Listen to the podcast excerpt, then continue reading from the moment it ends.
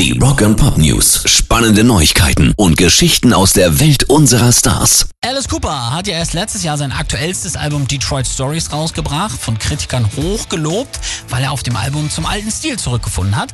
Jetzt hat der Shockrocker in einem Interview verraten, dass er zurzeit gleich an zwei neuen Alben arbeitet, die wow. grundverschieden sein werden. Wir dürfen also wohl wieder eine Änderung des Stils bei Alice Cooper erwarten.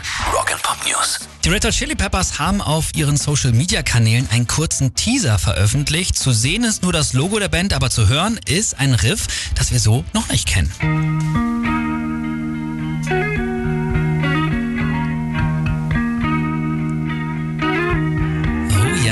Das ist eins zu eins der John Frusciante Sound, den wir ja in den letzten Jahren immer wieder vermisst haben. Scheint also neue Musik im Anflug zu sein bei den Peppers. Wird auch Zeit, finde ich, denn sie spielen ja in diesem Jahr die ganz großen Headliner-Shows, zum Beispiel auch beim Firenze Rocks.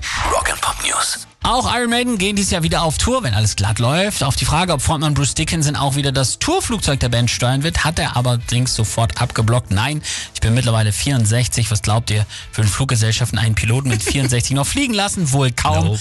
Deswegen werde ich hinten sitzen mit den anderen. Rock'n'Pop News. Und nochmal ganz kurz zum Streamingdienst Spotify. Den könnte der Beef mit Rocklegende Neil Young, wir haben ja letzte Woche ausführlich darüber berichtet, ja. und ihre Haltung zur Impfdebatte jetzt ganz teuer zu stehen kommen. Die Aktie der Schweden ist mittlerweile um 22 Prozent eingebrochen.